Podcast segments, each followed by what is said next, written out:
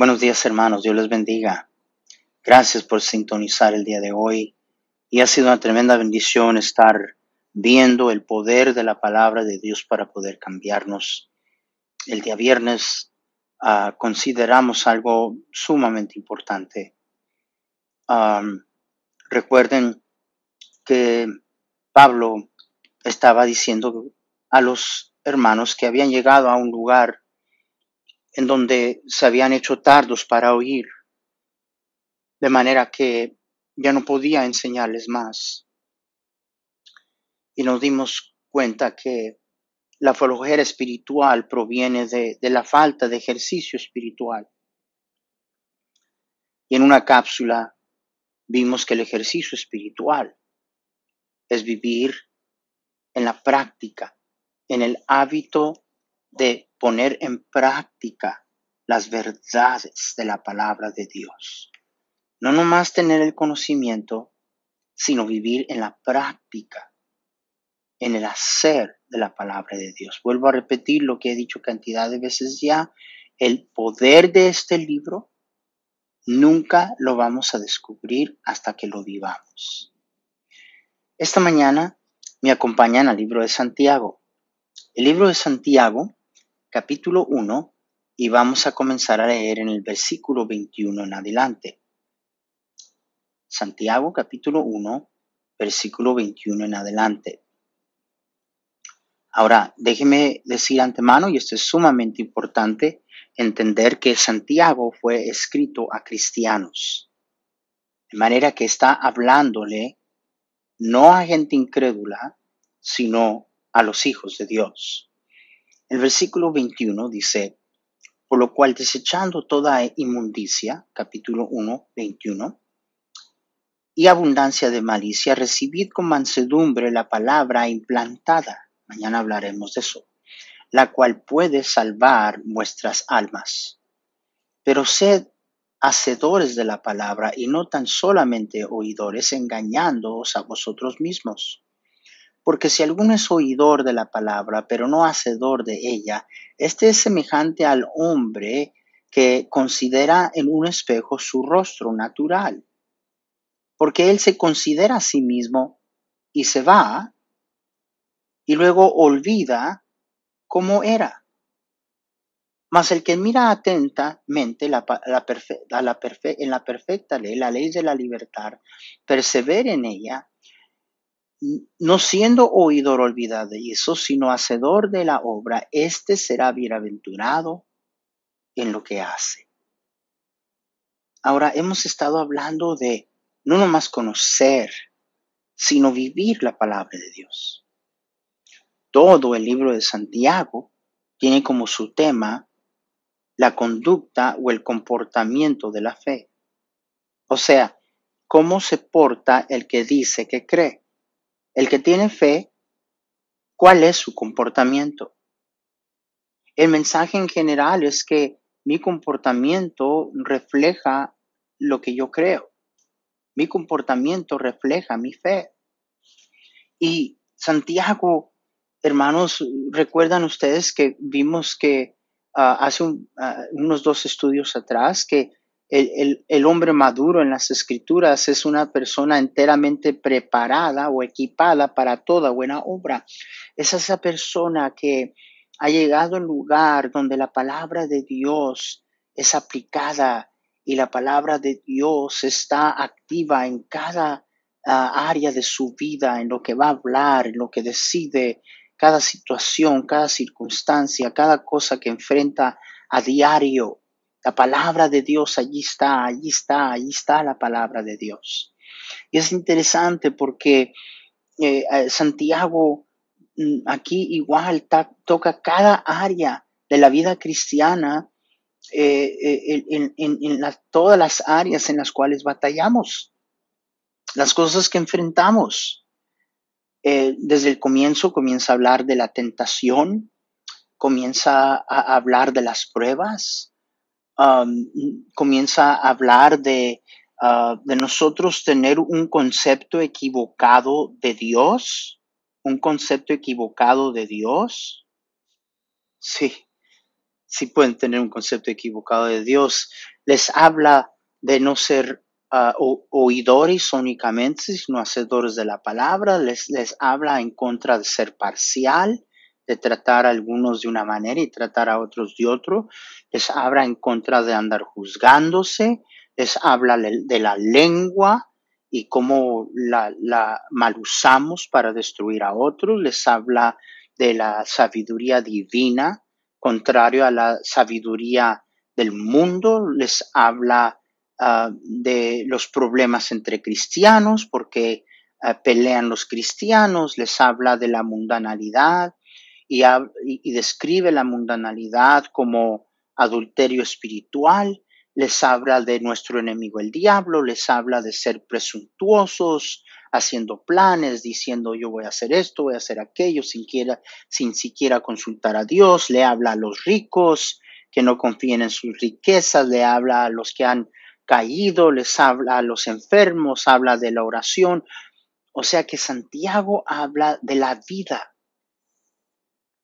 si la Biblia no toca nuestra vida, entonces, ¿en qué manera es útil?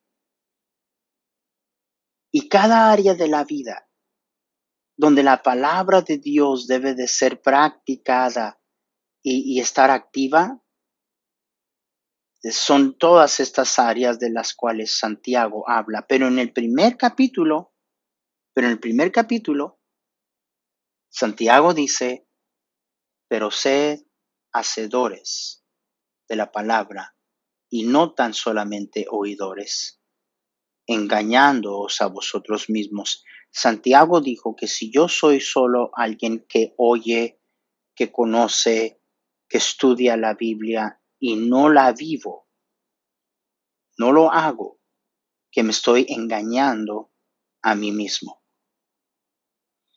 Veamos lo que está diciendo aquí Santiago. Santiago, hermanos, está aquí hablando de dos tipos de cristianos. El que es únicamente oidor y el que es oidor y hacedor de la palabra. Pero nos comienza a hablar de un espejo. Ahora, los espejos más prominentes en tiempos bíblicos y los más, eh, eh, por decir, uh, sofisticados y avanzados eran los espejos de Corinto. Y no eran nada en comparación a lo que ahora usted usa cuando usted se pone delante de un espejo. Era algo rústico, pero sin embargo reflejaba la imagen. Lo que quiero que nosotros uh, este, tengamos en mente mientras estamos hablando de este espejo, que aquí el espejo está re representando la palabra de Dios. Así es que voy a volver a repetir eso. Cada vez que hablemos de este espejo, durante nuestro devocional, recuerde que está hablando de la palabra de Dios. Ahora, ¿por qué un espejo? ¿Por qué es que Santiago compara la palabra de Dios a un espejo? Bueno, este, déjeme eh, eh, en primer lugar decirle que espejos no mienten. Espejos no mienten. Cuando usted se pone delante de un espejo, lo que usted ve, eso es. Un espejo refleja. Un espejo refleja con precisión lo que está enfrente de él. A veces eh, me pregunto si la razón que no nos quedamos horas mirándonos en el espejo es para ver si acaso algo cambia. Mire, si usted se queda una hora delante del espejo viéndolo, después de una hora que usted estuvo allí viéndose, va a ver lo mismo que vio una hora atrás cuando comenzó a ver. Nada va a cambiar porque un espejo no miente. Un espejo refleja lo que está ante él. Cuando nosotros venimos a la palabra de Dios, estamos viniendo a un espejo espiritual. ¿Y qué es lo que la palabra de Dios refleja? Miren cómo dice allí la palabra de Dios de el oidor olvidadizo. Dice aquí la palabra de Dios del oidor olvidadizo que este, mira atentamente en la perfecta ley y, este, ah, no es que es, descuidado en la manera en que estudia la palabra o ve la palabra de Dios. Ah, versículo 23 dice, porque si alguno es oidor de la palabra, pero no hacedor de ella, este es semejante al hombre que considera en un espejo su rostro natural. La expresión griega habla de que ve la cara con que nació. Qué interesante eso, ¿verdad? Que ve la cara con que nació. Ahora, si yo me pongo delante del espejo, pues ¿qué otra cara voy a ver más que la cara con que nací? Digo, ¿por qué, ¿por qué Dios ve necesidad de poner eso en la Biblia, verdad? Que, viene delante del espejo, recuerden, el espejo es la palabra de Dios, eh, ve viene delante del espejo y ve la cara con que nació. Es más, la razón de que Dios ve la necesidad de decir algo así es porque Él sabe la tendencia que nosotros tenemos siempre, el estar aplicando o pensando en alguien más cuando venimos a este libro. No, el espejo no refleja la imagen de nadie más, refleja mi imagen. Cuando yo vengo delante de el espejo, no veo la imagen de nadie más que la mía. Y está de nuevo tratando de decirnos la palabra de Dios a través de Santiago, que el poder del libro lo vamos a conocer, pero lo vamos a conocer cuando lo comencemos a aplicar a vivir y poner en práctica en nosotros mismos, preocuparnos de nosotros mismos. Pero veamos aquí lo que dice la Biblia de el oidor olvidadizo. Dice, porque si alguno es oidor de la palabra, pero no hacedor de ella, es semejante a un hombre que considera en, en, un espejo su rostro natural, porque él se considera a sí mismo, se va y luego olvida cómo era. Ahora, hay algunos que dicen que la razón que este es un oidor, pero no un hacedor, es porque ah, eh, pasa muy a la ligera la palabra de Dios, no le pone atención y no, eso no es cierto. La, la palabra griega allí, kataneo, está hablando de observación completa. O sea, no es que el, el problema no es que él ah, este, no le puso adecuada atención a la palabra. A lo contrario, eh, la, la, tuvo en observación completa. Vamos a ver más adelante. Ese no es el problema.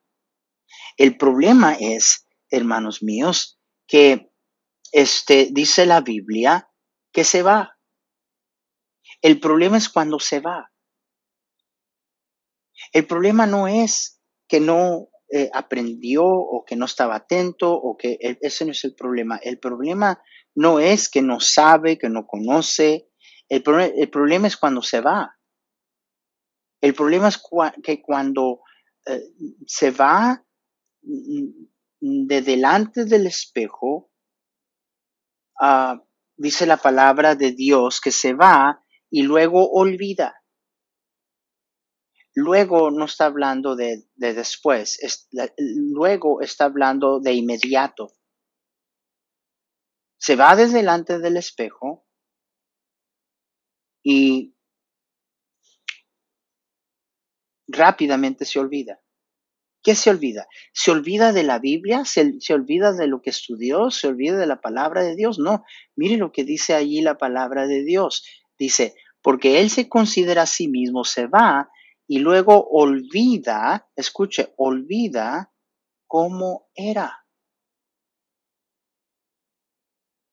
No, no, es, no es que se le olvidó lo que la Biblia dice o que no entendió lo que la Biblia dice o que no ah, le dio suficiente atención a lo que la Biblia dice. Eso no es lo que se le olvida. Lo que voluntariamente, escuche bien, lo que voluntariamente se le olvida es como él era.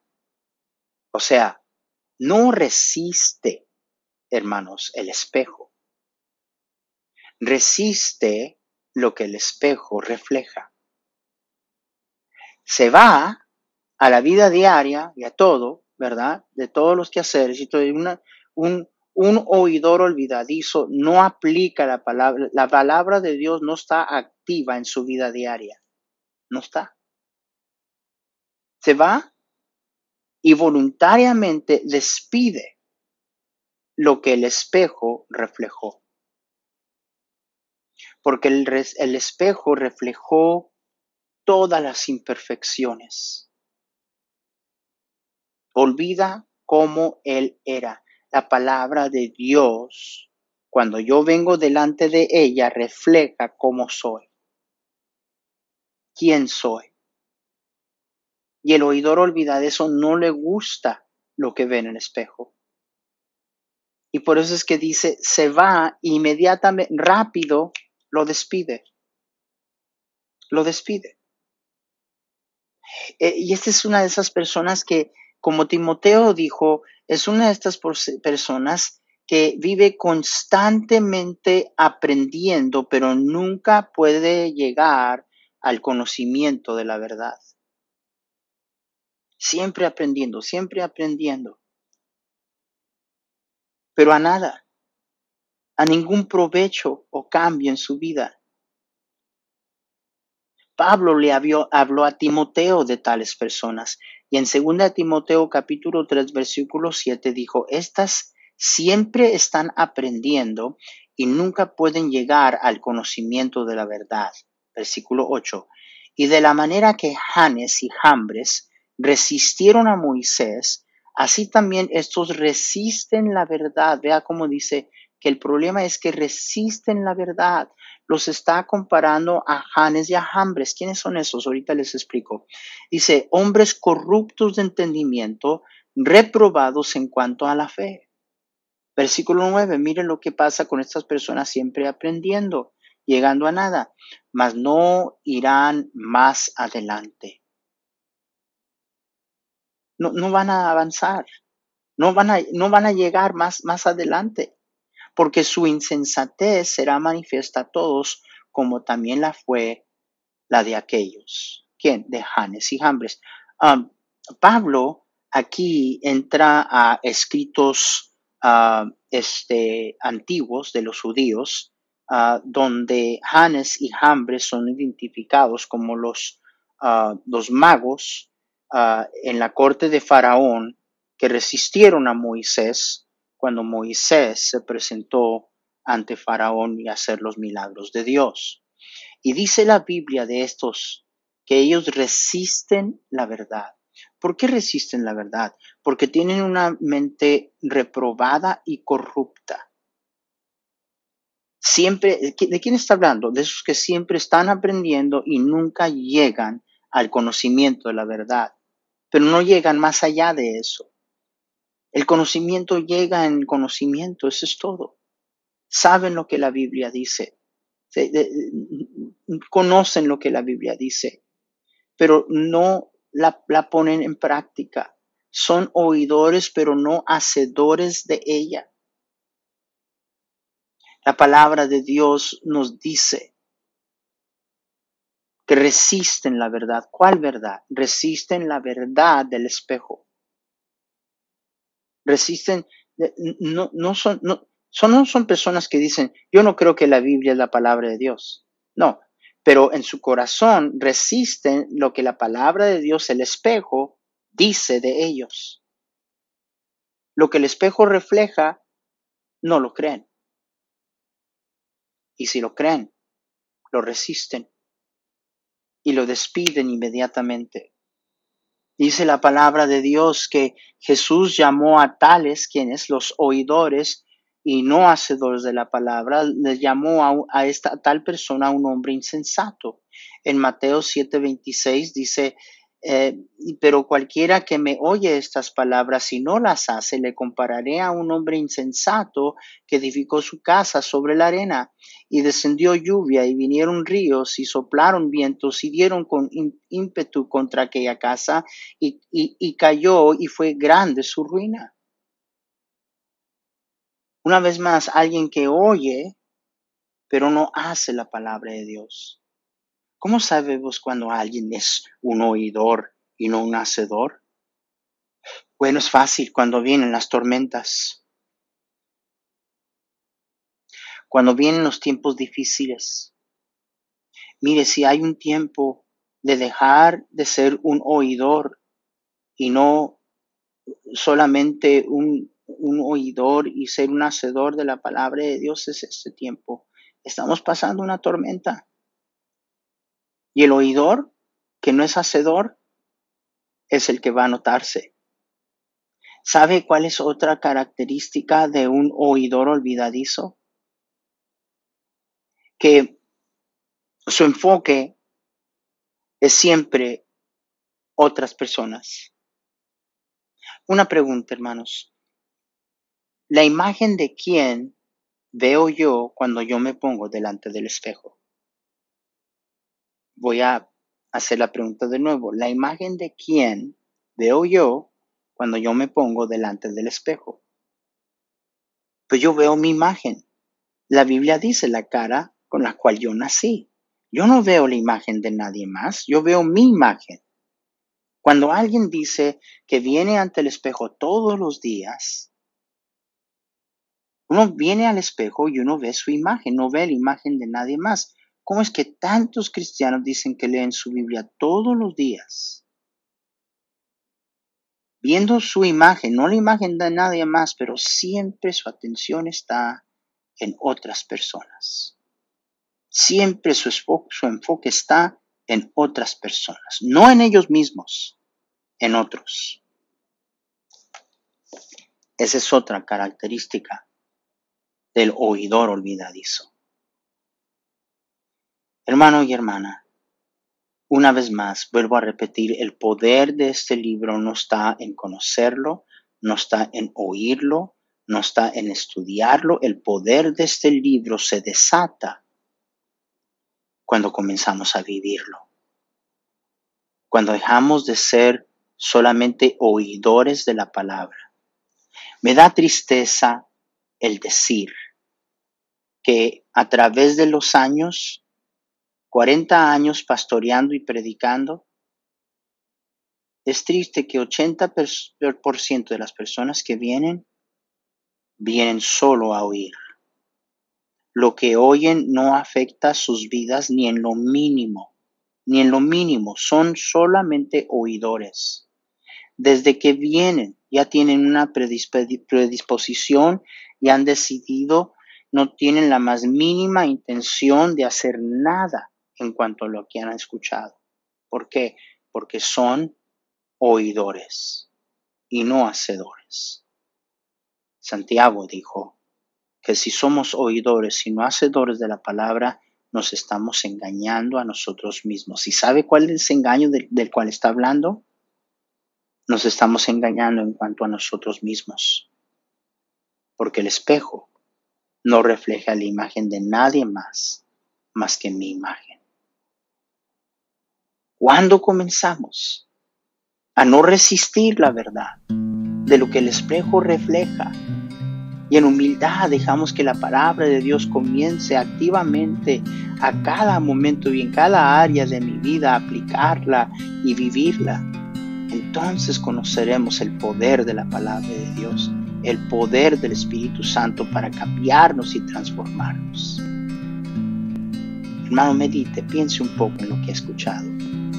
De nuevo, a veces es necesario repasarlo para digerirlo un poquito, pero que Dios nos ayude a no ser oidores olvidadizos. Mañana continuamos en ver el que es hacedor de la palabra. Dios les bendiga hermanos. Gracias por sintonizar y si esto le ha sido de ayuda, avísele a alguien más y hermanos pasen un hermoso día. Dios les bendiga y los veo el día de mañana. Gracias.